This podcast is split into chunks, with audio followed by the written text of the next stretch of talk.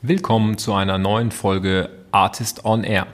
Heute mit der Gründerin und Co-CEO von Liebsam, Jenny von Podewils.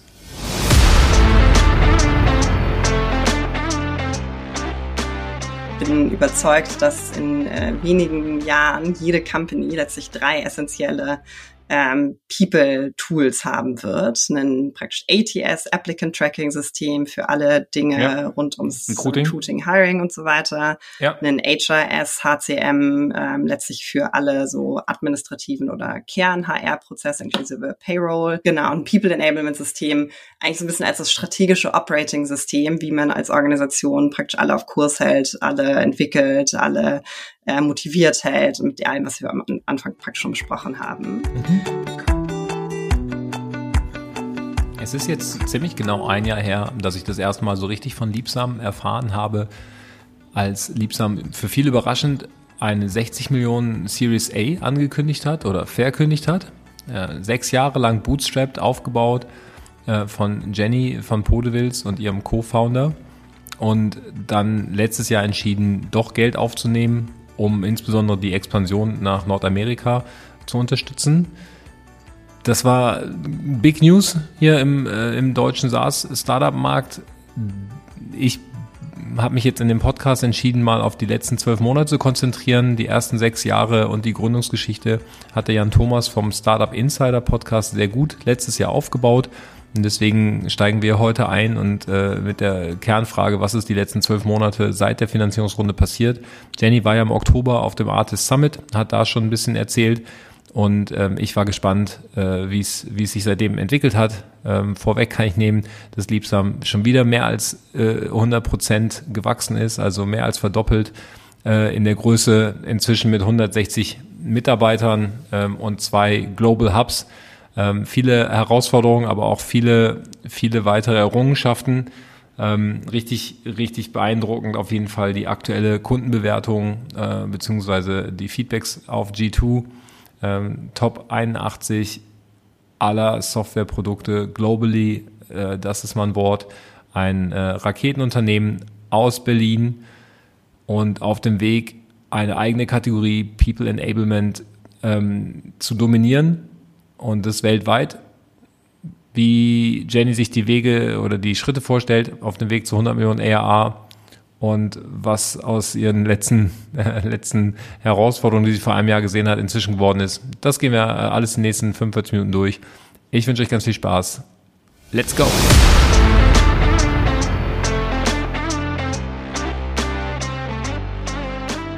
Artist on Air, der SaaS-Podcast für den deutschsprachigen Raum.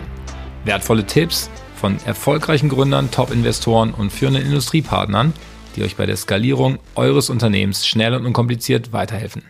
Zusammengestellt von Janis Bandorski, Julius Göllner und Matthias Ernst. Herzlich willkommen im äh, Artist on Air Podcast, Jenny. Wie geht's? Äh, ich freue mich dabei zu sein. Mir geht es großartig. Wo äh, erwische ich dich denn gerade? Äh, ihr seid ja, seid ja auf großer Expansionstour in die USA. Bist du in Berlin oder in den USA? Genau, ich bin in Berlin. Äh, wir haben ein sehr cooles neues Office, da bin ich aber gerade nicht, um die Hintergrundgeräusche zu reduzieren und bin äh, ganz äh, klassisch, wie es heutzutage so ist, im Homeoffice. Also, also in äh, Berlin auch ein neues Office, ja? In New York offiz offiz offiziell oder offensichtlich, ähm, kommen wir gleich zu, aber in Berlin auch, auch ein neues Office. Genau, wir sind, äh, wir haben ein sehr cooles, irgendwie neues Office, wo wir auch echt irgendwie nochmal weiter wachsen können in der Brunnenstraße, also irgendwie auch schön zentral in Berlin Mitte ähm, und äh, sind meine erste Adresse sehr cool angekommen. 2006 äh, war die Brunnenstraße noch halb Wedding, aber inzwischen äh, glaube ich ziemlich cool geworden da die Ecke, was ich was ich Total. gesehen habe. Ja. Ähm, Jenny, du bist äh, Co-Founderin von Liebsan und ähm, bevor ich dich jetzt selber sagen lasse, was ihr macht, äh, darf ich schon mal als kleinen kleinen Teaser reinwerfen, dass ihr in der Kategorie People Enablement Software irgendwie auf Platz eins seid, eine Kategorie, die ihr mit geschafft habt und jetzt auch dominiert, aber auch unter allen HR-Softwaren von, von G2 auf Platz 28, hast du, glaube ich, gerade gepostet und ähm, weltweit unter der globalen Software-Ranking auf Platz 81, also in den Top 100 der besten Software-Tools der Welt. Das ist unfassbar beeindruckend. Ähm, erzähl uns doch mal, was ihr genau macht und äh, warum die Leute das so gut finden. Genau, im Endeffekt Liebsam ist eine People Enablement Plattform. Das heißt, wir helfen Firmen dabei, dass man einerseits die gesamte Organisation auf Kurs hält, also letztlich eine Strategie umgesetzt bekommt, zum Beispiel durch effektive OKRs und Meetings dass man dann im zweiten Schritt aber auch eine Organisationskultur und ähm, organisationale Gesundheit schafft, damit es auch ein Umfeld gibt, in dem Menschen erfolgreich sein können durch Mitarbeiterumfragen, die dann ausgewertet werden, woraus Handlungsempfehlungen gibt, wie man eben eine sehr effektive oder gute Organisation baut. Und das dritte letztlich auch dem Einzelnen und der Führungskraft hilft zu verstehen, irgendwie, wo bin ich schon gut, ähm, wie muss ich mich weiterentwickeln durch modernes Performance Management, 360 Grad Feedback, aber auch Lernen, Onboarding und Kompensation Compensation-Prozess. Also alles, was man braucht, damit so eine Organisation richtig gut funktioniert und das umsetzen kann, was man sich vorgenommen hat. Hm, es ist, ähm, ist ziemlich viel, glaube ich, ja, wenn man äh, wenn man das jetzt in einem Satz zusammenpackt. Äh, ich ich habe mich jetzt ein bisschen länger damit auseinandergesetzt. Ich finde es auch auch mega. Ich glaube, in, unterm Strich kann man ja sagen, dass es fast jede Firma braucht. Also das, äh, das Thema ähm, äh, Mitarbeiter-Feedback, Mitarbeiter-Engagement, ja, und ähm, dann auch äh, kontinuierliches Learning, sage ich jetzt mal so in, in meinen eigenen Worten. Ähm, wenn, wenn du jetzt überlegst, ähm, hier sind ja überwiegend ähm, SaaS-Founder im Podcast, die zuhören, also auch Unternehmer, die ihre eigenen Firmen haben. Ähm, mal so ganz konkret, was ist, was ist der Hauptbenefit, äh, wenn, wenn die jetzt ab morgen Liebsam einsetzen würden? Ja, also der, der Hauptbenefit, also da sind echt drei, würde ich sagen. Einerseits, ich schaffe es praktisch, die Organisation Neudeutsch allein zu halten. Ich schaffe es, gute Mitarbeiter zu halten. Und ich schaffe es praktisch, meine Mitarbeiter auch bestmöglich motiviert zu halten. Ne? Weil es reicht ja nicht, dass die Leute da sind, sondern die Leute sollen ja auch irgendwie mega gut performen und Bock haben und irgendwie Dinge umgesetzt bekommen. Und vielleicht so ein bisschen, warum ist es denn gerade irgendwie besonders wichtig? Ähm, wir haben ja eine globale Kundenbasis was wir zum Beispiel sehr, sehr stark gerade sehen ähm, in den USA, aber auch ein Stück weit in, in Europa ist, es gibt ja irgendwie wahnsinnig viele irgendwie Tech-Layoff-Runden. Ne? Also entweder werden wirklich Leute ähm, gekündigt oder es gibt zumindest stark reduzierte Wachstumspläne. Ne? Und wenn ich irgendwie auch gerade meine, meine Workforce auf dieses krasse Wachstum ähm, irgendwie eingeschwört habe, ist es ja erstmal so ein Moment, der so ein bisschen so ein, so ein Knick in so einer Gründungsgeschichte oder Tech-Geschichte ist, zumindest im, ja. im Tech-Kundensegment. Ne? Im anderen Segmenten ist es vielleicht ein bisschen andere Themen. Und da ist ja die Frage, hey, wie schaffe ich es denn dann, echt nah dran zu bleiben, damit nach so einer Kündigungswelle die besten Leute, die ich weiterhin brauche, um meine, meine Firma aufzubauen, letztlich auch zu halten. Ne? Und ich würde sagen, das sind so Momente, wo es besonders wichtig ist, gut zuzuhören, praktisch irgendwie auch klare Daten zu haben, wo drückt der Schuh, wie kann ich genau da jetzt Abhilfe schaffen, dass ich genau weiß, wer meine Top-Performer sind, um die dann auch bestmöglich zu halten. Weil was wir ganz, ganz stark sehen, was ich auch in Interviewprozessen sehe, wir stellen ja noch weiterhin sowohl in Europa wie auch in den USA stark ein.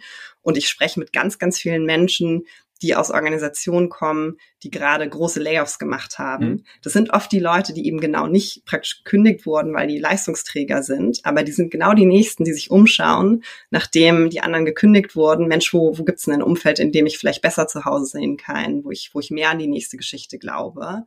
Und wir haben gerade eine Studie gemacht und über 80 Prozent der, ähm, der Mitarbeitenden in Organisationen wollen eigentlich in den nächsten zwölf Monaten den Job wechseln. Und ich finde, das ist echt, macht es so greifbar, ne? weil viele denken irgendwie unsicher, keiner bewegt sich. Mhm. Aber wir sehen das komplette Gegenteil, auch wenn es irgendwie ein Stück weit konterintuitiv ist.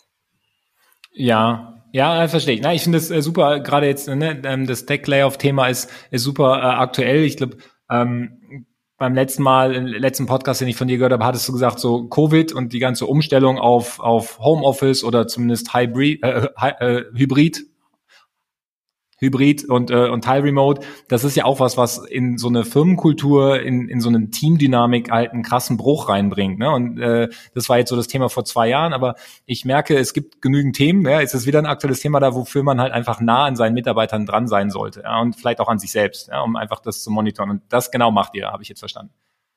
Genau, und ich glaube, es ist halt ganz spannend, ne, weil es gibt immer unterschiedliche Wellen und Treiber. Als wir gestartet sind, war es halt einfach ganz, ganz viel irgendwie Millennials in der Workforce, Gen Zs in der oder Gen Zs in der Workforce, wo, wo einfach auf einmal ganz andere Erwartungen ähm, an den Arbeitgeber sind. Wir haben sehr, sehr viel über ähm, Great Resignation Wave, Fachkräftemangel vor Covid schon gesprochen. Das war so ein, so ein sehr, sehr starker Treiber unserer Kunden, warum sie uns eingeführt haben. Dann kam, wie du sagst, irgendwie Corona, Covid. Und auf einmal mussten, hat die Komplexität der Arbeitswelt zugenommen, sehr, sehr starker Treiber, eben in auch People Enablement ähm, zu investieren. Und jetzt sehen wir eben praktisch den, den nächsten Treiber, dass in einer unsicheren Zeit ähm, ich halt auch nochmal deutlich mehr machen muss, um meine Mitarbeiter zu halten, um die Top-Performer praktisch zu identifizieren, um gerade die, die ich eben brauche für diese weitere Wachstumsphase, insbesondere zu halten um nach praktisch einschneidenden Ereignissen wie Layoffs, äh, Mergers, also wir werden sicherlich auch im Tech-Bereich sehr viel mehr äh, Merger-Aktivitäten sehen, auch Phasen, wo man natürlich echt nah dranbleiben muss, die Organisation zusammenzuführen, ja. die guten Leute zu halten und wie praktisch das eben jetzt sehr, sehr stark wiederum auch unser Geschäft praktisch oder die Unterhaltung, die wir mit Kunden führen, antreibt und letztlich auch in dem Moment, wo ich auf einmal mit weniger mehr schaffen möchte oder muss, ähm, ist es natürlich extrem wichtig, so eine Organisation echt sehr, sehr stark aligned und auf Kurs zu halten. Und das ist ja sogar was, was wir nicht nur mit unserem Produkt machen, sondern was total starker Teil unserer DNA ist, weil wir total DNA, lange gebootstrapped ja. waren. Ja, ne? ähm. Genau. Also das ist, äh, das ist total fair. Ich habe ähm, an, an der Stelle hier heute mal mir vorgenommen, mein normales Playbook zu verlassen. Normalerweise gehe ich ja immer rein und frage erstmal die Gründer, wo ihre Gründungsmotivation herkam, wo sie selber herkamen. In deinem Fall würde ich das heute gerne nicht machen, weil ähm, Liebsam ist ja 2016 gegründet, da ähm, sechs Jahre lang gebootstrapped und seid eigentlich so ähm, viel unterm Radar gewesen in, in meiner Wahrnehmung und dann letztes Jahr, ziemlich genau vor einem Jahr, äh, gab es da eine große Welle, weil ihr eine Series A gemacht habt mit 60 Millionen, ja, also relativ groß nach, nach einer langen, starken Bootstrap-Wachstumsphase. Da äh, kam dann richtig viel Themen auf und in dem Zeitpunkt hast du ja auch einen, einen Podcast ähm, gemacht mit dem, mit dem Startup Insider Podcast. Da ist eigentlich sehr gut, sind da die ersten sechs Jahre liebsam zusammengefasst, ja, von ähm, äh, warum du mit deinem Co-Founder damals gegründet hast, bis hin zu, äh, zu der Series A. Mich interessiert heute so ein bisschen, was die letzten zwölf Monate passiert ist, also seit der, seit der Finanzierungsrunde und vielleicht auch da direkt äh, mal so die erste, ähm, ja, der erste Lackmustest, so ein Jahr später. Was, was würdest du sagen? Bist du happy, dass ihr diese Finanzierungsrunde gemacht habt? War es äh, zu wenig, zu viel oder hättest du ja lieber alleine weitergemacht? Wie, wie fühlt sich das Ganze heute an? Ich glaube, es fühlt sich sehr gut an, äh, weil wir natürlich jetzt gerade im aktuellen Marktumfeld irgendwie das Beste aus beiden Welten zusammenbringen. Ne? Einerseits haben wir diese sehr, sehr starke Bootstrapping-DNA. Ne? Wir sind wir, wir sind es gewöhnt und können effizientes Wachstum mit sehr, sehr starkem Fokus, was sicherlich in der heutigen Zeit extrem wichtig ist und was manche praktisch VC-Back-Companies sicherlich gerade erstmal auf die harte Tour lernen müssen.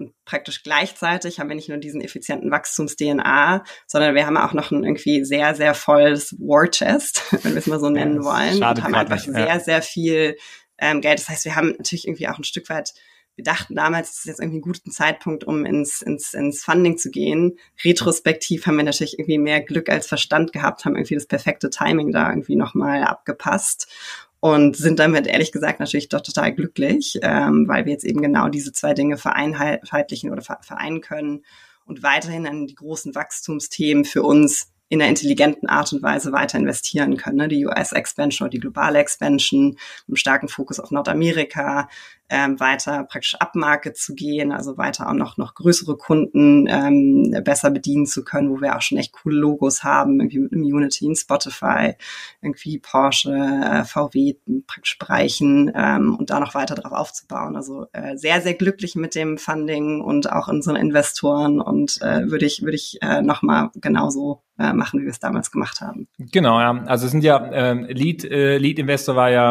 Inside Partners und ähm, äh, äh, Creandum ist dabei für Europa und, und Visionaries. Ja, und ich glaube, bei Insight ähm, hattest du damals gesagt, irgendwie, die sind, die haben 600 Investments gehabt, die haben richtig viel Information, die haben allein 200 Leute, die, die sich darum kümmern, das optimale Sales Playbook zu schreiben und so weiter. Also einfach ein riesen Ressourcenpool, den ihr dann auch anzapfen wolltet. Ja, ist das äh, eine These? Ihr seid ja auch, glaube ich, äh, unter anderem nach New York gegangen, weil, äh, weil die auch dort sitzen und gut vernetzt sind. Ähm, ähm, Habe ich zumindest so gelesen.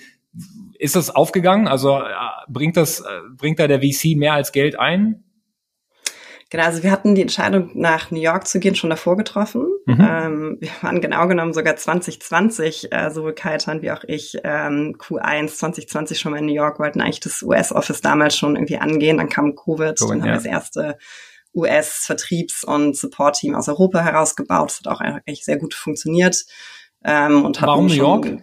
Ähm, genau, weil, warum New York? Wir haben im Endeffekt ja zwei globale Hubs. Ne? Es ist kein Satellitenoffice, es ist eins von zwei globalen Hubs für mhm. uns. Und wir wollen aber, dass diese Hubs in einer guten Art und Weise zusammenarbeiten können. Und ähm, da ist natürlich irgendwie West Coast, irgendwie Bay Area, wo ich auch schon mal sechs Jahre, sechs Monate gelebt habe, einfach echt sau weit weg. Ja. Ne? Neun Stunden Zeitverschiebung ist so ungefähr die mühsamste Zeitverschiebung, wenn du ähm, mit zwei irgendwie irgendwie äh, Company-Teilen zusammenarbeiten möchtest. Deshalb war irgendwie äh, West Coast draußen, ähm, obwohl es natürlich ein sehr spannendes Ökosystem für Software ist. Und dann haben wir uns ehrlicherweise sogar noch mal einen sehr strukturierten Prozess jetzt beim zweiten Anlauf für 2022 alle möglichen ähm, äh, Standorte angeschaut, haben unser US Expansion Team hat das super systematisch gemacht und haben irgendwie nochmal Miami und Boston und Austin und Co. und irgendwie jetzt angeschaut oder irgendwie Research Triangle, da irgendwie, wo auch einige Startups sind und sind dann aber doch wieder bei New York gelandet, okay. einfach weil der Talent, der Talentpool dort ähm, ähm, letztlich nochmal ein anderer ist, äh, wenn man jetzt mal von der West Coast absieht.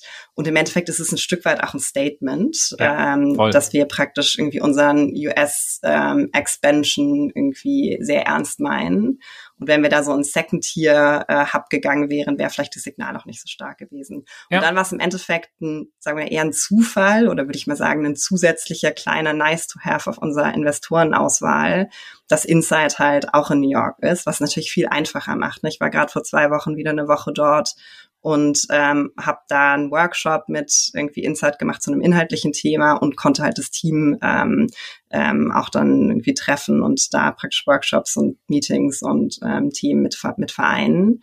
Deshalb ist es halt sehr, sehr cool, dass das Insight auch, auch, auch in New York ist.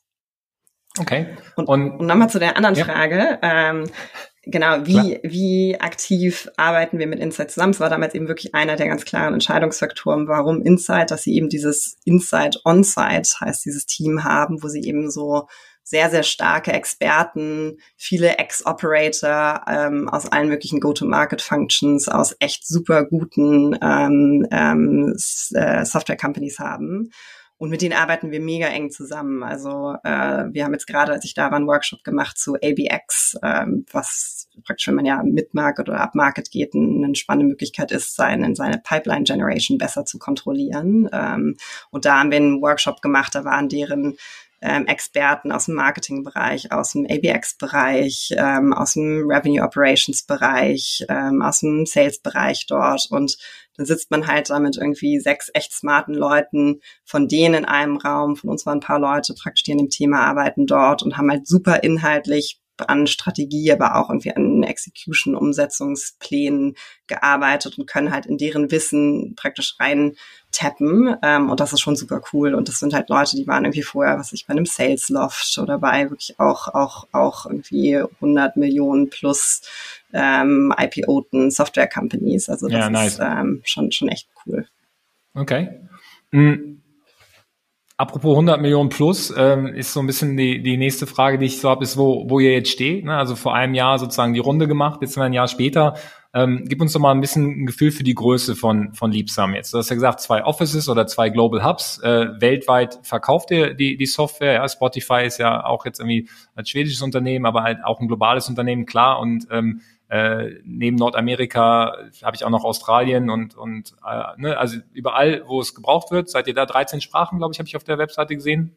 Ähm, wie, wie groß ist denn Liebsam gerade? Genau, also ich finde, dass dass ähm, ich glaube, die, die, die Frage ist ja so ein bisschen, woran arbeiten wir eigentlich? Und äh, wir arbeiten daran, die, die ähm, letztlich wirklich die globale Kategorie für People Enablement aufzubauen. Ja. Und das bedeutet für uns, ähm, ich bin überzeugt, dass in äh, wenigen Jahren jede Company letztlich drei essentielle ähm, People-Tools haben wird. Ein praktisch ATS, Applicant Tracking System für alle Dinge ja. rund ums Recruiting. Recruiting, Hiring und so weiter. Ja. Ein HRS, HCM, ähm, letztlich für alle so administrativen oder Kern-HR-Prozesse inklusive Payroll. Genau, Arbeitsverträge, Payroll, so genau, die ganzen Geschichten, ja Genau, ein People Enablement System, eigentlich so ein bisschen als das strategische Operating System, wie man als Organisation praktisch alle auf Kurs hält, alle entwickelt, alle äh, motiviert hält mit allem, was wir am Anfang praktisch schon besprochen haben. Mhm. Und im Endeffekt äh, ist so der große Schritt für uns, die 100 Millionen dann praktisch als, als, als Meilenstein auf diesem Weg in den, in den äh, nächsten Jahren zu knacken. Und das ist im Endeffekt auf einem globalen Markt. Ne? Der Wettbewerb wird sich global entscheiden. Für uns ist EMEA und Nordamerika gerade der Fokus. Wir haben auch Kunden irgendwie in Asien und, und APEC und Co. Aber das ist ein bisschen praktisch die, die, die, die, das, die, die Mission, auf der wir sind.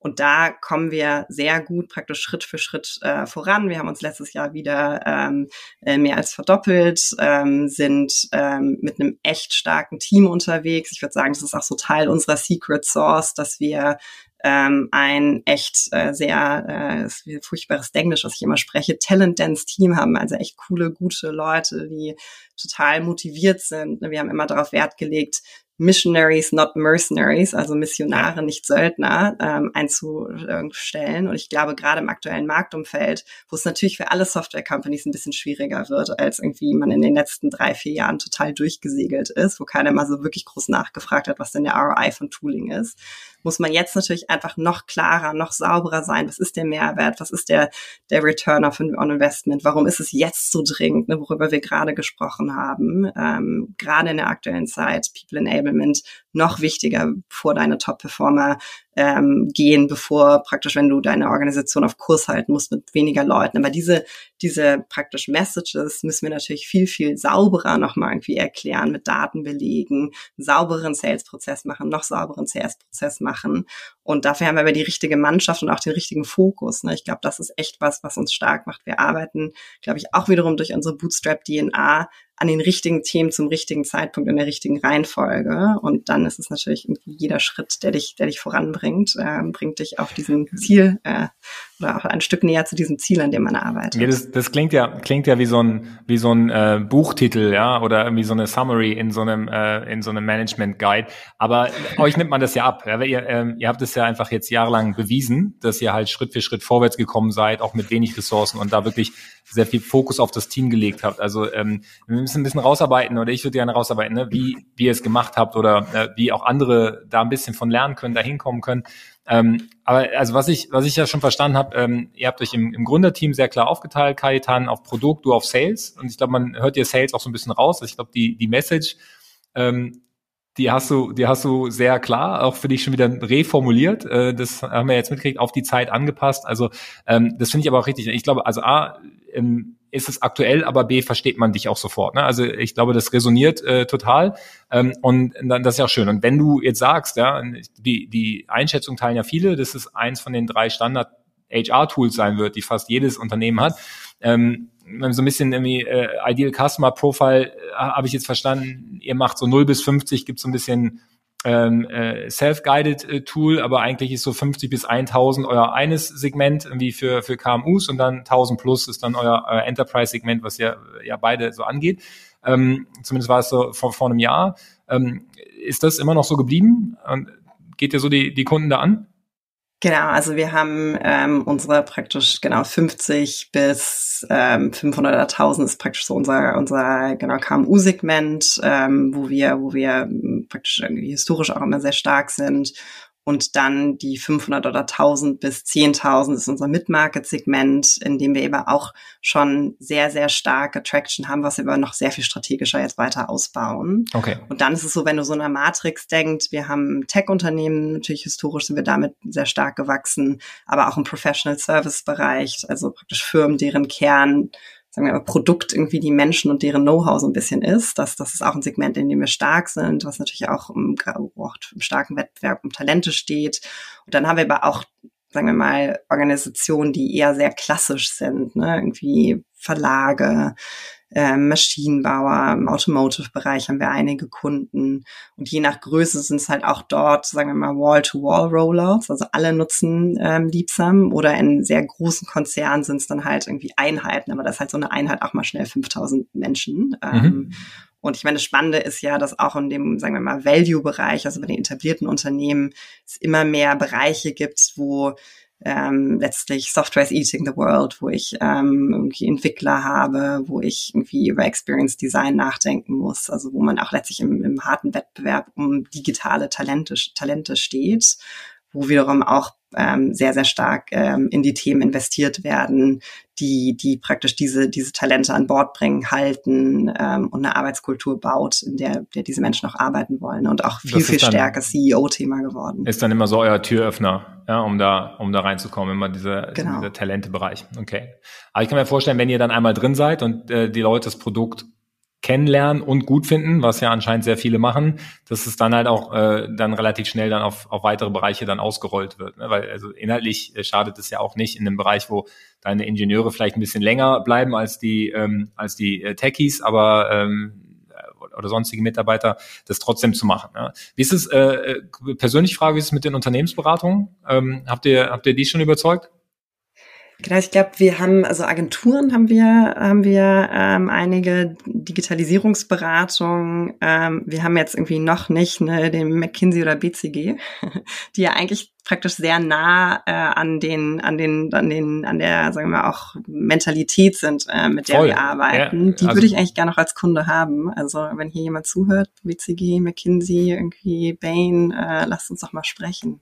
Ja, also ich, äh, ich, ich frage es deshalb, weil ich genau, ich bin ja ähm, sozialisiert worden im McKinsey-Umfeld als erster Arbeitgeber und ähm, da ist ja einfach, Talent ist ja eigentlich das Einzige, was sie haben und verkaufen. Natürlich entsprechend dann auch wirklich viel investieren, viel Geld in die Hand nehmen, viel Trainings und auch sehr viel schon, schon damals irgendwie 2006 in Prozesse gesteckt haben. Aber es war halt auch echt viel noch auf Papier und, und Excel und mhm. so. Und ich glaube, was ihr ja jetzt macht, ist, ihr, ähm, ihr habt diesen Prozess gestreamlined, ihr habt den halt digitalisiert, ja, und dann, dann greifen die Sachen ineinander. Und was ich jetzt ähm, letztes Jahr äh, aus dem Interview verstanden habe äh, von eurer Product Roadmap, dass ihr sozusagen nicht nur den Unternehmen helft, diesen Prozess überhaupt aufzusetzen und, und zu verstehen, welche Teile greifen ineinander und dann zu digitalisieren, sondern dass ihr dann auch sagt, okay, wie kriege ich das Engagement hoch? Ja, das halt, das halt, wenn ich so ein Feedback-Gespräch habe, und da kommt irgendwas raus, wo ich besonders stark bin oder, oder Schwächen habe, dass ich dann direkt anlinken kann an, einen, an eine Learning-Plattform und da halt irgendwelche Programme sind oder Kurse, wo dann derjenige Mitarbeiter oder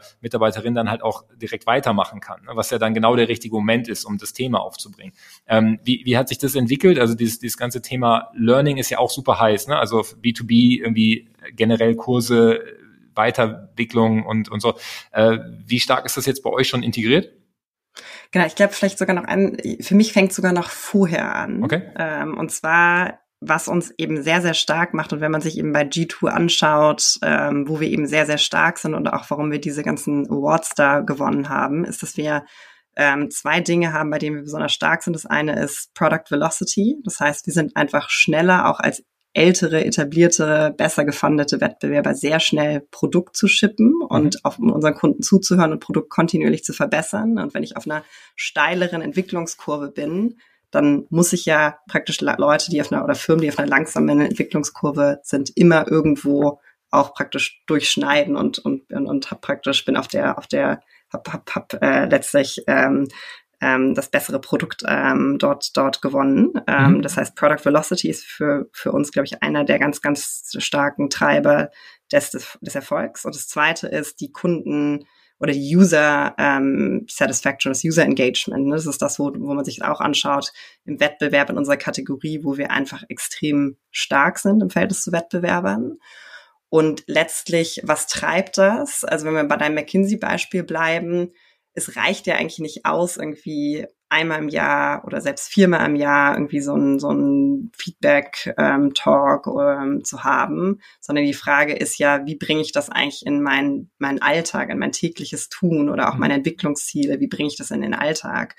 Und im, letzten, im Endeffekt, was wir machen, auch durch diesen modularen Ansatz, den wir haben, ist, wir haben sehr, sehr starke ähm, äh, Interconnectedness zwischen den, zwischen den, den Modulen. Das heißt, wenn du beispielsweise jetzt irgendwie ein 360-Grad-Feedback oder ein Performance-Gespräch mit deinem Mitarbeiter oder deiner Führungskraft machst, dann wirst du am Ende genatscht, dann auch wirklich Entwicklungsziele zu setzen. Ne? Dann hast du die Entwicklungsziele gesetzt, dann sind die in deinem One-on-One, -on -One, was mit deiner Führungskraft stattfindet oder Mitarbeiter, wöchentlich auch, auch, auch dort mit eingebunden. Ne? Das heißt, du wirst genatscht, über die zu sprechen. Dann ist schon mal ein wichtiger Schritt getan, ähm, dass sie nicht nur einmal gesetzt sind, sondern dass sie einfach irgendwie top of mind bleiben und man da immer ja. wieder praktisch weiter dran arbeitet dann in den Entwicklungszielen, da kriegst du natürlich auch immer so einen netten, netten kleinen Reminder, Mensch, was hat sich denn da getan? Ist so einen Schritt weiter bekommen? Auch das bleibt eben stärker top of mind. Dann kann das eben verknüpft sein mit so Lern- und Entwicklungsfaden. Ne? Das heißt praktisch den richtigen Content ähm, dir vorzuschlagen, ähm, damit du praktisch daran weiterarbeiten kannst. Und das sind praktisch so diese kleinen Verknüpfungen, ähm, die dafür praktisch Sorge tragen, dass es eben im Endeffekt, wie du willst, so ein Operating-System wird, was im Endeffekt praktisch Menschen hilft, in Firmen erfolgreich zu sein. Und das ist ja, wo die Reise hingeht, ne?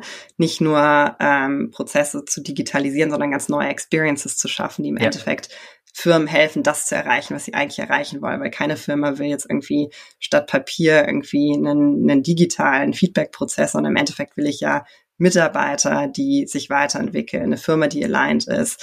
Ich will, dass meine Mitarbeiter motiviert sind. Ne? Das heißt, wie treiben wir diesen Business ähm, sehr, sehr stark dadurch, wirklich Leute in Interaktion zu bringen und, ähm, und damit letztlich die, die Business-Ziele auch wirklich zu erreichen. Und wenn ich es richtig verstanden habe, ist äh, Liebsam dann auch sehr stark connected mit den bestehenden Tools, die die meisten Unternehmen auch schon nutzen. Also Beispiel Slack oder ähm, wahrscheinlich dann auch die ganzen anderen HR-Tools, die nicht in eurer Kategorie sind. Ähm, was ist da irgendwie äh, äh Workday, irgendwie Personio, das ist alles genau ne, da seid ihr drin damit, weil irgendwie will ja auch keiner wirklich noch the next Tool haben. Ne? Also es gibt ja schon eine ganze Menge Tools da draußen, dass es jetzt schon wieder Tool Aggregator Tools gibt. Also das ist immer so ein Zeichen. Ähm, aber ähm, genau, ihr habt die Kategorie geschaffen, die ich glaube, die ergibt auch Sinn und äh, die muss dann aber in den Alltag fließend ein, äh, ein äh, rein, äh, ja, eingenommen, äh, eingespielt werden. Äh, geht es Gibt es da Mobile-Komponente bei euch oder ist das ähm, schon alles eher, eher ähm, Desktop stationär? Genau, es ist praktisch eine responsive Website. Also das heißt, ich äh, beispielsweise, ich nutze, äh, wir nutzen Liebsam auch sehr intensiv, um eigentlich bei uns gibt es kein Meeting, was nicht äh, auf Liebsam auch läuft und nicht nur eine Agenda hat, sondern bei uns ist eigentlich so die Regel, du machst einen Talking Point in einem Liebsam-Meeting, wenn du was das praktisch im Meeting besprechen möchtest, stellst aber praktisch einen, eigentlich ein Decision Proposal schon ein. Ne? Irgendwie, Mensch, irgendwie, ich möchte ähm, hier, was ich irgendwie, das Messaging ändern, hier ist ähm, der Pre-Read dazu und das ist mein Proposal, was natürlich ein krasser Treiber für Produktivität letztlich an, an, an der Stelle ist. Und sowas, ich mache mir meine Talking-Punkte ins Meeting, wenn ich irgendwie eine Frage habe, dann oft einfach direkt auf dem Handy. Ne? Ich stehe irgendwie, warte auf die Tram und denke, Mensch, irgendwie darüber müssten wir nochmal sprechen. Was ist, was ist lass uns das doch mal verändern und würde es direkt praktisch irgendwie auf meinem ähm, Liebsim-Account, auf meinem Handy schnell eintragen. Also das ist durchaus was, was ja total wichtig ist, dass diese, diese, dieses einfache, der einfache Zugang da ist. Und äh, letztlich Integration mit beispielsweise irgendwie im Slack ist natürlich noch wichtiger für, für einen User als die Personio, die Bamboo HR, die Work-der-Integration, die wir haben, die natürlich für die Admins gerade das Leben, Leben einfacher macht. Mhm. Und ich glaube, das ist total die spannende Frage, weil das ist natürlich irgendwie so die, die Gretchenfrage der Zeit. Welche Tools brauchen wir eigentlich und welche Tools brauchen wir nicht? Das ist natürlich auch was, was wir intern ähm, ähm, sehr, sehr stark irgendwie nochmal hinterfragen. Ähm, ähm, und ich glaube, da sehen wir den, den Trend, dass wir zum Beispiel ja auch vertikales Tooling ersetzen können. Ne? Wenn jemand nur ein Survey-Tooling oder ein OKR-Tooling hat, ähm, macht es nicht mehr Sinn, das praktisch in ein holistisches, integriertes People-Enablement-Operating-System reinzubringen. Ähm, würde ich sagen, macht total viel Sinn, weil dann sind die Daten verknüpft, die Prozesse verknüpft etc. Aber kriegt es hin, wenn ich jetzt schon seit hm? zwei Jahren ähm, also ich meine, wir hatten äh, in meiner letzten Firma haben wir auch OKRs eingeführt, aber halt sauber irgendwie, glaube ich, auf PowerPoint oder Google Slides damals, ja, und ähm, relativ händisch. Ähm, hat trotzdem super geholfen, Fokus zu schaffen, ja, und vor allem äh, die, die Strategie so ein bisschen auch in den Teams runterzubringen. Also inhaltlich war das schon gut, aber es war halt vom Tool her, also es gab eigentlich kein wirkliches Tool. Ja. Also dann ist es auch nicht schwierig, mich zu überzeugen, da jetzt ein Tool zu nehmen. Aber wenn ich jetzt schon ein Tool habe, äh, kriege ich das schnell übertragen, die Inhalte, oder fange ich dann bei Null an? Ich meine, am einfachsten ist es natürlich einfach von praktisch einem Quarterwechsel, wenn man sowieso die nächsten ja. OKRs definiert, zu, zu wechseln. Ähm, dann ähm, nimmt man praktisch einfach, sagen wir mal, den Neudefinitionsprozess einfach mit, um, um an der Stelle zu, zu starten. Ich ja. meine, wir haben auch einen, ähm, auch die Möglichkeit, über Schnittstellen bestimmte Dinge ins praktisch Tool zu integrieren. Ähm, das ist natürlich so, bei so einem CRM-Wechsel ist es natürlich schön, da sind es ja total klar definierte Datenfelder, ne? irgendwie ähm, Name der Firma, ja. Domain der Firma. Das heißt, ich meine, da würde ich natürlich auch gerne hinkommen, dass man so ähm, von, von, von allem Historischen mit einem Klick das so irgendwie ja, genau, ja. reinzieht. Aber das ist natürlich einfach bei einem, sagen wir mal, nicht ganz so klar definierten Thema wie praktisch den People-Prozess ein bisschen schwieriger einfach. Ja. Ähm, aber auch das, das sind natürlich Themen, ähm, wo, man immer drüber nachdenkt, wie man den Einstieg ähm, so, so seamless wie möglich macht. Ne? Die, die ganzen HRS-Daten, die kriege ich natürlich total einfach rein. Es gibt irgendwie Zieldaten, wo man bestimmte Dinge ähm, auch, auch, auch ins Tool ähm, über eine Schnittstelle ziehen kann und ähm, genau. Dann gibt es einfach, glaube ich, Momente, wo es einfach besonders einfach ist zu wechseln, wie zum Beispiel ja. im Quartalswechsel. Okay, also ihr seid, ihr seid relativ gut angeschlossen, aber wo halt ein, ein Wischiwaschi-Prozess vorher ist, ist halt auch schwierig, das jetzt irgendwie äh, automatisiert zu übernehmen. Das ist klar. Da gibt's dann halt so eine, so eine Ramp-up-Phase. Ähm, wenn ich jetzt sage, okay, Thema hat mich überzeugt, ich will das auch ausprobieren und das, das passt für mich, ähm, was, äh, was kostet mich das Ganze denn? Genau, also im Endeffekt, äh, vielleicht noch ein Satz dazu, wir haben ja auch ein Customer Success Team, was mit Kunden ja. total eng praktisch diesen, diesen Wechsel begleitet und es sehr, sehr einfach zu machen. Und es ist ja auch immer gut, manchmal sich sogar nochmal Gedanken zu darüber zu machen, ähm, wenn man was Neues einführt, weil ich glaube, einen schlechten Prozess irgendwie zu überführen oder zu digitalisieren ist ja auch nicht immer die beste ja, Idee. Wie, wie beim Umzug, ne? Packe ich jetzt alles aus dem Keller ja. wieder ein oder lasse ich vielleicht auch ein paar Sachen raus? Ja, genau. Genau, ja. genau, das machen wir auch gerade. Mhm. Das ist eigentlich immer ein sehr, sehr guter äh, Anlass, ähm, Dinge zu überdenken. Ja. Und äh, genau, was kostet das Ganze? Es ist im Endeffekt sind wir eine modulare Plattform, also praktisch irgendwie Alignment, Feedback-Prozesse, Mitarbeiter, ähm, Umfragen sind alles separate Module. Das heißt, man kann eben sehr passgenau starten und hat trotzdem noch die Flexibilität, nach und nach mehr hinzuzunehmen. Und es ist im Endeffekt, das ist ein Mitarbeiter, also praktische Lizenz. Ähm, also ich zahle pro Mitarbeiter pro Modul. Genau, pro mhm. Mitarbeiter, äh, pro Modul. Das heißt, äh, man kann praktisch damit weiter wachsen, ohne dass man am Anfang jetzt irgendwie alles kauft, was man gar nicht braucht. Und äh, das funktioniert eigentlich sehr gut äh, erfahrungsgemäß für, für unsere Kunden und uns, ja. Und was ist, was ist jetzt der Durchschnitts, ähm, Durchschnitts äh, ARA pro, pro Mitarbeiter, den ihr da habt?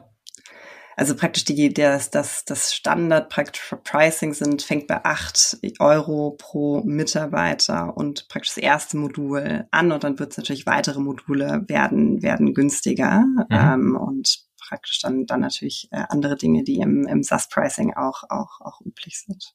Ja, alles war, aber auch nicht so ganz, ganz meine, meine Frage. Ne? Also so, kommt man dann auf 20 oder auf 100 irgendwie pro Mitarbeiter pro Monat? Ähm, nee, also die zusätzlichen Module sind dann, ähm, also ich, der, der durchschnittliche, das durchschnittliche Unternehmen fängt mit zwei, drei Modulen an. Ja. Und praktisch nach den acht Euro kostet ein zusätzliches Modul praktisch drei weitere Euro und ähm, genau das. Okay, das nicht in dem Bereich. Okay, und jetzt ähm, hattest du äh, hattest du gesagt, die zahlen ja, die Unternehmen zahlen dann gerne im, im Jahr im Voraus. Ist ja so ein ähm, im HR-Bereich immer noch noch häufig so der Fall. Das ist ja ganz angenehm, weil dann habt ihr einfach positiven Cashflow. Ähm, weshalb ihr ja auch sechs Jahre lang bootstrappen und wachsen konntet. Ja, ähm, das, äh, kenne ich persönlich auch aus unserer letzten Firma, wie es immer gut, wenn die Rechnungen vorher gezahlt werden oder vorab. Das hilft einfach. Jetzt habt ihr nochmal 60 Millionen dazugekriegt. Da kann man jetzt sicherlich irgendwie nach New York gehen, ein Office aufmachen und ein paar Leute einstellen. Aber dann sind ja 60 Millionen nicht weg. Und der, äh, der, ja, das Businessmodell hat sich ja nicht geändert. Also auch in den USA werden ja dann irgendwann nach ein paar Marketingmaßnahmen und den ersten Leuten äh, Kunden kommen und die werden dann auch wieder vorab zahlen. Also eigentlich müsstet ihr doch jetzt schon relativ schnell wieder auf einem Cashflow-positiven Weg sein und ähm, so das, was nach Office und den ersten zehn Mitarbeitern in New York übrig bleibt, äh, müsste doch jetzt eigentlich auf dem Konto liegen und da langsam wieder wachsen.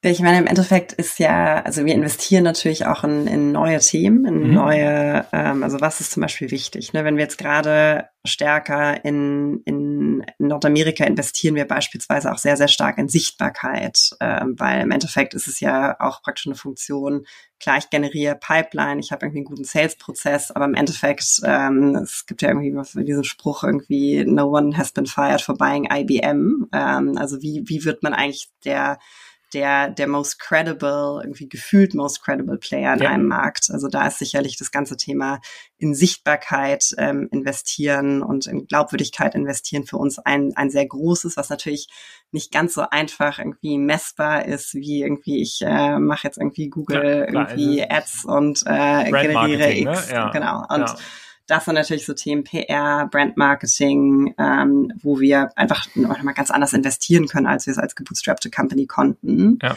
und ähm, wo ähm, wir natürlich auch versuchen, trotzdem effizient zu sein, aber das, das sind natürlich so große Themen, wo, in die wir investieren, ne? auch mit Market, Upmarket, stärker auch irgendwie bestimmte Flagship-Events zu gehen, sich auch in diesen praktisch neuen ICPs, neuen, neuen Kundengruppen sehr, sehr viel sichtbarer zu machen. Also das sind natürlich so die spannenden Themen, in die man jetzt äh, sehr viel stärker investieren kann. Baut ihr da auch ganz klar zwei unterschiedliche ähm, Sales-Strukturen auf für, ja. ähm, für Mitmarken und Enterprise, ja? Okay. Ja, genau. Das ist genau das, was wir, ich würde sagen, in der Vergangenheit haben wir halt super pragmatisch in SMB versus Mid-Market äh, Enterprise rein verkauft mit in einer sehr ähnlichen Go-to-Market-Motion. Und das sind genauso Themen, ne, dass wir die, die, ähm, dass, dass die Marketingkanäle ähm, noch, noch klarer auch für, für die unterschiedlichen Segmente ein bisschen, ein bisschen anders praktisch priorisieren, dass wir die Sales ähm, Motion nochmal anpassen. Also wirklich jetzt zwei unterschiedliche äh, Sales-Teams, sowohl in Nordamerika wie auch in EMEA für SMB versus Strategic haben, dass wir die CS, also die Customer Success Prozesse dementsprechend ähm, anpassen, dass man mhm. Kunden vielleicht auch nochmal anders begleitet bei so, einem, so, einem, so einer Einführung. Und das sind genau natürlich die, die Themen, an denen wir jetzt dran sind, wenn wir über das Thema ähm, Moving Up Market sprechen. Ja, finde ich mega spannend. Du hast ja selber auch so drei Herausforderungen genannt letztes Jahr, vor denen ihr steht. Äh, die würde ich gerne mal so ein bisschen ähm, durchgehen, wie, wie es sich dann in, in Wirklichkeit entwickelt hat. Also ja, spannend, eine, was habe ich da gesagt? Ja, ja, Umsatz, äh, ne, also mit Umsatzwachstum kommt ja so ein bisschen das, das Problem. Also ähm, du hast ja eben gesagt, ihr habt euch äh, mehr als verdoppelt, was mega ist, weil das ist ja jetzt irgendwie viel, viele Jahre in Folge. Ich glaube, man sagt ja mal Triple, Triple, Double, Double. Und ich glaube, das habt ihr, habt ihr geschlagen. Ja, irgendwie ähm, und jetzt wieder war ich ganz gespannt, was, was da für eine Zahl kommt, aber mehr als verdoppelt finde ich mega. Ähm, aber das kommt natürlich, das ist so schön gesagt, Marketing muss ja irgendwie aligned bleiben mit Sales und Sales muss dann auch aligned bleiben mit Customer Success. Ne? Es reicht ja nicht, wenn, wenn ich jetzt halt hier die Brand Awareness Kampagne mache und dann kommen auf einmal die ganzen Inbounds und ich habe niemanden, der, der darauf reagieren kann oder adäquat darauf reagieren kann, weil jetzt andere Leute anklopfen, als die, die ich bisher bedient habe. Also wie, wie, wie habt ihr die, die Balance äh, geschafft oder wie schafft ihr die Balance, insbesondere wenn wenn es dann auch noch ne, nicht nur ein größeres Sales-Team Team wird, sondern auch quasi zwei Sales-Teams. Und das äh, ist ja mhm. schon eine deutlich gesteigerte Komplexität dann. Ich würde sagen, das ist halt, äh, ist, ich meine, wir sind immer dabei zu versuchen, das auszubalancieren, aber ich glaube, wir haben ähm, in beide Richtungen ähm, auch auch immer mal wieder Zeiten, in denen es nicht optimal ausgeglichen skaliert. Ne? Also wir haben auch mal Zeiten gehabt, da haben wir irgendwie, also nicht, teilweise 25, 30 Demo-Calls pro Sales-Mitarbeiter gehabt, was dann irgendwie auch nicht mehr überhaupt nicht mehr, in, es ist eigentlich ein schönes Problem, um es zu haben, ja. aber auch auch dann bedeutet es wahrscheinlich ja. nicht mehr den guten Sales-Prozess ja. machst, den du eigentlich machen möchtest, was irgendwie auch nicht optimal ist. Dann jetzt praktisch auch zu auszutarieren, dass sowohl praktisch, wie du sagst, ne, eigentlich für, wenn du so willst, ja vier unterschiedliche Sales-Team, Nordamerika, Strategic Nordamerika, SMB, EMEA, Strategic EMEA, SMB, dass für alle praktisch der Dealflow ähm, aus dem Marketing heraus bestmöglich kommt, ähm, das ist wahrscheinlich auch ab einem gewissen Punkt gar nicht mehr realistisch. Ne? Also ich glaube, es gibt dann, wir sind auch an dem Punkt, wo eigentlich die Verantwortung für Pipeline nicht mehr nur von Marketing, sondern letztlich von Sales und Marketing gemeinsam getragen werden muss. Das ist auch was, wir sind ja sehr, kommen aus einer Welt, wo wir extrem ver, ähm, also verwöhnt auch sind, sehr, sehr stark aus Inbound gewachsen zu sein. Ne? Das kann man natürlich, wenn man in neue Segmente kommt, auch da muss man müssen oder denken wir darüber nach, wie, wie schafft man es eben auch aus dem Sales-Team äh, Team heraus, über ABX, über intelligentes Outbound, letztlich auch den, den Dealflow noch intelligenter auch auch zu kontrollieren ne? Mhm. und das ist das Sales und Marketing noch besser zu orchestrieren ähm, und das sind genauso spannende Themen, in denen wir gerade gerade voll dran sind. Ja, glaube ich. Also ich glaube dir vor allem, dass du es wirklich spannend findest, weil du ja äh, immer schon für für Kultur und ähm, ne, also auch diesen Blick nach außen, also äh, den Blick nach innen meine ich. Ihr habt ja sozusagen eine ein Produkt, was anderen hilft, ein, ein gutes Team aufzubauen auch deshalb gebaut, weil ihr einfach selber das vermisst habt, weil ihr es haben wolltet und ihr lebt es ja auch nach innen. Ne? Das ist zumindest so die, das, der Fame, der euch umgibt, dass ihr das halt wirklich macht. Aber ähm, ich glaube, es ist, äh, es ist glaubwürdig und äh, das war aber auch deine, deine dritte Sorge. Die zweite war, glaube ich, die, dieser US-Markteintritt oder das, das Office zumindest aufmachen. Das haben wir eben schon besprochen. Ich glaube, das ist ganz gut verstanden. Aber ähm, die Kultur, die Liebsam-Kultur, die äh, war auch mal ein großes Aushängeschild für euch oder ist hoffentlich immer noch. Ähm, kann ich mir aber auch vorstellen, dass, äh, dass es schwieriger wird, wenn man dann auf zwei Kontinenten ist, wenn man unterschiedliche ähm, Erfahrungspools ähm, halt hat, ja, also sozusagen, es gibt ja eine Historie, Berlin war halt zuerst da, New York kommt jetzt dazu, dann gibt's neue Leute, dann gibt's vielleicht irgendwelche besser verdienenden in New York, dann gibt's vielleicht irgendwelche Raketen-Rockstars, die ihr in US-Markt einstellt, weil ihr sie braucht, aber vielleicht fühlt sich dann jemand in, in EMEA irgendwie unter Druck oder bedroht. I don't know, what's happening? Was ist die, die Dynamik, wenn ihr jetzt ähm, so auf das letzte Jahr schaut? Genau, also ich würde sagen, insgesamt haben wir, sind wir da ganz gut auf Kurs und äh, wo was ist irgendwie, worauf sind wir besonders stolz? Ich glaube, wir haben eben weiterhin echt dieselbe ähm, Qualität an Menschen. Ne? Und dann haben wir auch irgendwie eine sehr, weiterhin eine sehr, sehr coole teamorientierte Kultur, ne, dass wir als Winning as a Team und ich glaube, da ist so ein Co-CEO-Model, was wir erfahren, auch total wertvoll, weil es praktisch Kollaboration praktisch all the way from the top praktisch auch vorlebt.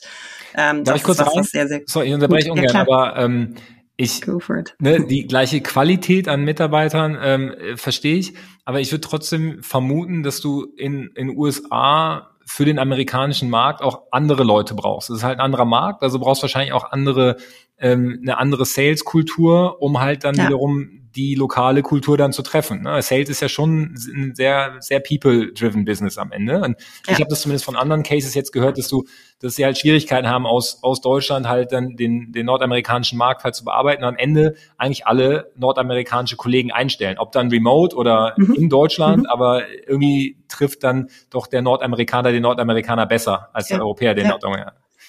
Obwohl das für mich gar kein Widerspruch ist, ne? weil ich würde sagen, eben wir haben ähm, Menschen, die dieselbe Art von Talent Density äh, mhm. in den USA und in Europa und wir haben eine, den denselben, sagen wir mal, kulturellen Kern. Ne? Also eine Kultur wird natürlich, es gibt dann immer ein Cultural Add und eine Kultur entwickelt sich auch weiter. Und es gibt natürlich auch, wir sind natürlich auch total in dem, in der Größe jetzt mit irgendwie circa 160 Leuten, wo so Subkulturen entstehen in, in unterschiedlichen Teams, ne, die, die, die man ja auch nochmal irgendwie guckt, wie, wie passt das weiterhin zusammen. Und ich glaube, das passt bei uns eben weiterhin auch alles, alles, alles gut zusammen. Und ähm, da diese, diese Essenz der Kultur, dass wir eben, eben Menschen haben, die ein Stück weit Missionaries sind, ne, Missionare, die wirklich auch echt Bock auf dieses Thema haben. Sicherlich in einer unterschiedlichen Ausprägung und die muss vielleicht in einem CS-Team noch stärker ausgeprägt sein als in einem Sales-Team, wo ich eben Kunden täglich mit ihren mit Themen sehr, sehr eng begleite. Mhm. Das ist aber, würde ich sagen, gegeben. Wir haben eine sehr starke Kultur der Ownership, also dass Leute wirklich ähm, Themen praktisch vom Anfang zu Ende irgendwie ohne Verantwortung übernehmen, aber gleichzeitig auch ihr Bestes geben, die voranzutreiben. Wir haben eben sehr, sehr stark dieses Kind and Humble, dass wir echt ein Team haben, ähm, wo Leute gemeinsam, gemeinsam Erfolge erzielen, sich unterstützen. Natürlich trotzdem auch eine, vor allen Dingen im Sales-Team eine gewisse Competitiveness, die einfach auch aus der Natur der Rolle kommt, aber in einem guten Gleichgewicht zu diesem, diesem, diesem, dieser Teamorientierung. Und ähm, ich würde sagen, da ist es auch eine, eine mega krasse Chance, die ich sehe, dass halt unterschiedliche, also ich würde sagen, US, vielleicht Sales-Teams sind vielleicht noch mal ein Stück ähm, ähm, kompetitiver, vielleicht auch noch ein bisschen stärker bei Geld incentiviert ähm, ähm, mhm. als als vielleicht in der europäischen Kultur, wo wir einfach auch sehr stark abgesichert sind. Ne? Ich glaube, deshalb ist Geldverdienen in den USA einfach noch wichtiger. Ja. Aber da auch so ein bisschen das, the best of both, both worlds zu verein, zusammenzubringen. Ähm, ich glaube, das das ähm, klappt eigentlich echt ganz gut. Und ähm, ich glaube, was, was wir gelernt haben und was, was wir besser machen können, ähm, weil es natürlich auch wichtig ist, über die Seite zu sprechen. Ähm, wir haben diese, dieses Ziel, zwei globale Hubs zu bauen. Ne? Also jetzt die USA sind kein Satellitenoffice oder New York ist kein Satellitenoffice für uns und deshalb gehe ich da ja auch hin. Deshalb haben wir ja auch sechs Leute aus dem europäischen Team als Launch-Team dahin geschickt. Und ich glaube, dennoch ist das was, was ich, was, wo man echt immer wieder praktisch das, das ähm, einordnen muss, ne? dass wir das ernst meinen, ähm, dass praktisch wirklich einer von uns Gründern rübergeht. Das ist, glaube ich, krass wichtig, um mit denen entgegenzuwirken, weil ich glaube, dass, dass äh, diese Unsicherheit gab's oder vielleicht gibt's sie sogar noch ein Stück weit. Ne? Also ich glaube, ich bin jetzt ab, ab, ab Mai erst dann auch dort. Ähm, ähm, um, und, und ich glaube, das ist total wichtig. Ne? Dann auch ähm, das zweite, so ein bisschen praktisch Learning, ich glaube, man mm, muss in den USA auch noch öfter erklären, wo wir gerade stehen. Ne? Im Endeffekt, wir mhm. haben diese Effizienz-DNA, wir haben diesen sehr, sehr vollen, praktisch irgendwie dieses große Funding, wo, was wir eben noch, noch gar nicht, wo wir so, so stark reintappen mussten, äh, auch wenn wir investieren, weil wir eben sehr Cashflow ähm, äh, gutes äh, Modell haben, aber dass man das eben noch öfter erklären muss. Wir sind extrem gut da, ne, weil die, die Ängste aus dem makroökonomischen Umfeld mit den ganzen Tech-Layouts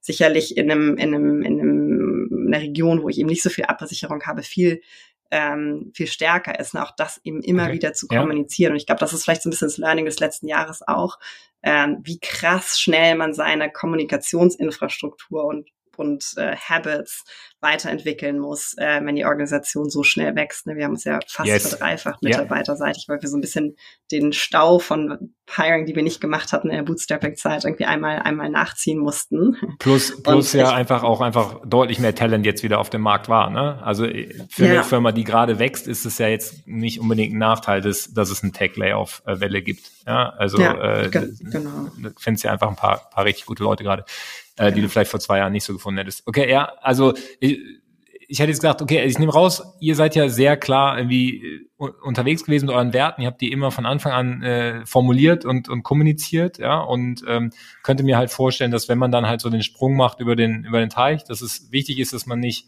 erst ein zweites Office aufmacht und dann merkt, was, was, was geht eigentlich schief und wo sind eigentlich meine Werte, sondern ihr habt die ja sozusagen mit rübergebracht und ähm, könnt dann vor Ort schauen, wie, welche Leute hole ich mir jetzt äh, da rein ich habe gelernt, du gehst rüber, ähm, was natürlich bei zwei globalen Hubs und einem Co-CEO-Team funktioniert. Äh, was ist mit dem dritten Office, wenn ihr das aufmacht? Wer, wer geht dann dahin? Scha schauen wir mal. Ja.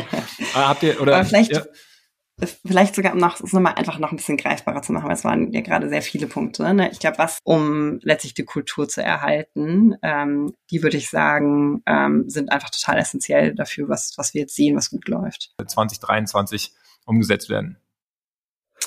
Genau, ich glaube, für uns sind so, was sind die wichtigen Themen? Einerseits sehr, sehr klar äh, nochmal uns gemacht, also jeder, eigentlich sollte jeder in der Unter im Unternehmen jedem CFO, dem er auf der Straße begegnet, erklären können, was ist der ROI von Liebsam und warum ist Liebsam ein absolutes Must-Have. Ne? Also praktisch diese diese Adaption, die man natürlich irgendwie als Firma auch immer wieder machen muss an den jeweiligen, das jeweilige Marktumfeld. Und ich glaube, da sind wir in einer mega coolen Position, weil wir haben was, was im aktuellen Markt einfach extrem wichtig ist. Haben wir vorhin schon drüber gesprochen. Ja. Ne? Also das ist für uns super, super wichtig. Ähm, jeder kann total klar artikulieren, warum Liebsam irgendwie ein Must-Have ist. Also ähm, zweite, ne? es ist die angepasste Message, aber halt auch überhaupt die Message durch 160 Leute durchzukriegen. Ne? Hast du ja eben auch ja. erwähnt, es ist halt, ja. äh, die Latenz wird ja einfach höher. Ne? Man denkt als, als CEO total. genauso schnell drüber nach, aber merkt dann irgendwann, Moment, auf, auf Ebene zwei, drei, vier weg von mir kommt, ist mhm. einfach immer noch die alte Message oder ist es einfach noch nicht mhm. angekommen ne? oder falsch angekommen. Genau, okay. Also das ja, sozusagen genau. die Message durchkriegen und das richtige Informationstooling dahinter zu haben. Ja, okay. Genau, und auch echt den ROI kommunizieren zu können. Ja. Es gibt mega coole Daten zum ROI ähm, und das ist, das ist praktisch so ein großes Thema. Das ähm, zweite große Thema ist eigentlich sagen wir mal, die, die Weiterführung dessen, was wir schon, worüber wir schon gesprochen haben, ne? praktisch Sales Parity, also genauso erfolgreich auch in Nordamerika zu verkaufen, wie in, wie in EMEA verkaufen, ja. weil wir dort einfach auch ähnlich bekannt werden, was, was, was einfach auch extrem wichtig ist und auch gleichzeitig im, in dem zweiten, sagen wir mal, Expansion-Hypothese ähm, auch Mid-Market-Segment ähm, auch sehr, sehr konsistent ähm, ähm, im, im praktisch ähm, Go-to-Market-Erfolg zu sein. Das ist so das, das andere wichtige Thema. Was ist da long-term die Marktgröße? Also wo, wo werdet ihr am, am Ende mehr Umsatz machen? In Nordamerika oder in EMEA, wenn es nach deinem Plan läuft? Also ich glaube, wenn wir die 100 Millionen ähm, erreicht haben, wird es wahrscheinlich 50-50 sein. Mhm. Ähm, und darüber hinaus kann's, könnte es auch sein, dass der nordamerikanische Markt sogar noch, noch, noch der stärkere wird. Okay das sind sicherlich auch Punkte, wo man nochmal darüber in, praktisch über, über weite Regionen systematisch auch nachdenken mhm. kann. Mhm. Und ähm, dann das dritte Thema und eigentlich ja das Wichtigste ist ähm, letztlich auch immer weiter natürlich auch in, in das, worüber wir schon gesprochen haben, praktisch produktseitig zu investieren, dass wir eben wirklich Verhalten, Gewohnheiten unserer praktisch Nutzer, weil am Ende, am Ende geht's ja auch, wenn wir um, über unsere Vision sprechen oder unsere, unsere Mission Make Work Fulfilling for Everyone, geht's ja um den, um den, um den, um den End-User, den Mitarbeitenden. Also da wirklich praktisch dazu beizutragen, dass Arbeit erfüllender wird, dass ich irgendwie verstehe, was im Unterne wo das Unternehmen hingeht, woran ich mitarbeite, was mein Impact ist, dass ich verstehe, wo ich mich weiterentwickeln kann. Idealerweise stärkenorientiert. Ne? Jeder, jeder kann seine Superpowers ausbauen. Was haben wir dann für eine coole Wirtschaft, wenn, wenn, wenn, wenn ähm, jeder das, was er besonders gut kann, irgendwie beitragen kann. Ja. Und letztlich eben auch Organisationen anzubauen ähm, und zu unterstützen. Also praktisch da sehr, sehr stark diese Intelligenz, die Interconnectedness des Produkts ins Wirken zu bringen, ähm, für den Business Impact, aber auch für den einzelnen ähm, User. Ja, das ist doch ein hervorragendes äh, Schlusswort hier. Ja. Wie war das? Make work fulfilling for everyone? Ist das, genau, äh, das, ja, das ja, ist es. Ja. Hervorragend. Das ist schöne, sehr schöne Überschrift äh, für diesen, äh, für diesen Podcast. Ähm, dann, äh, dann sind wir ja auch am Ende unserer Zeit. Ich ähm, entlasse dich sofort. Eine Frage muss ich noch stellen. Ähm, die ist jetzt äh, nicht, nicht zu einem Tool, sondern zu einem Restaurant. Wir sammeln am Ende mal ein bisschen Restaurant-Tipps. Und ähm, äh, vielleicht kannst du ja schon den ersten New York-Tipp ähm, hier positionieren. Ich weiß nicht, ob wir schon einen haben, aber vielleicht hast du äh, aus deinen ersten Visits äh, nach New York schon irgendwas mitgenommen, wo du sagst, das war richtig geil, wenn man mal in New York ist, muss man da vorbei.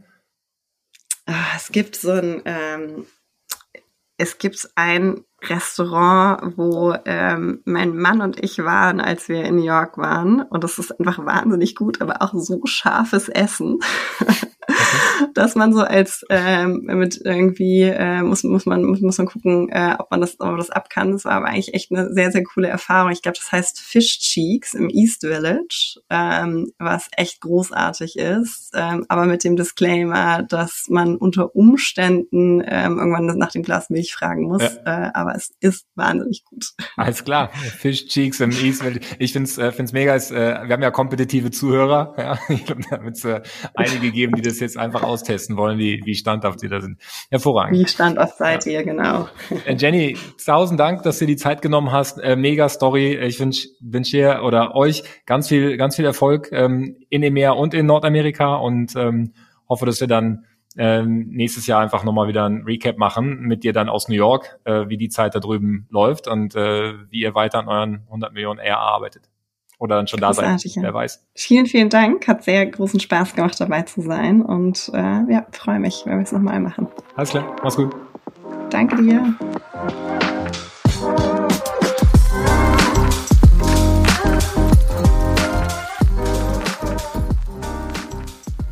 Ja, einfach eine Wahnsinnsgeschichte jetzt schon und da sich ja immer noch mehr als verdoppeln, irgendwie noch lange nicht am Ende. Ich, ich drücke Jenny auf jeden Fall die Daumen, dass es noch lange und großartig weitergeht. Für alle, die jetzt hier immer noch dabei sind, ähm, kann ich eine kleine Anekdote teilen. Direkt nach dem Ende der Podcast-Aufnahme hat Jenny mich dann direkt gefragt ähm, nach Feedback, wie es war, was sie besser machen kann und ähm, hat dieses, dieses ganze Thema kontinuierliche Verbesserung Feedback-Kultur äh, wirklich vorgelebt, äh, komplett ungestaged. Und in dem Sinne möchte ich das, das Thema aufnehmen äh, und auch euch um Feedback bitten. Äh, schreibt mir Anregungen und Ideen bitte an podcast.artist.net und dann arbeiten wir auch daran, diesen Podcast immer besser zu machen.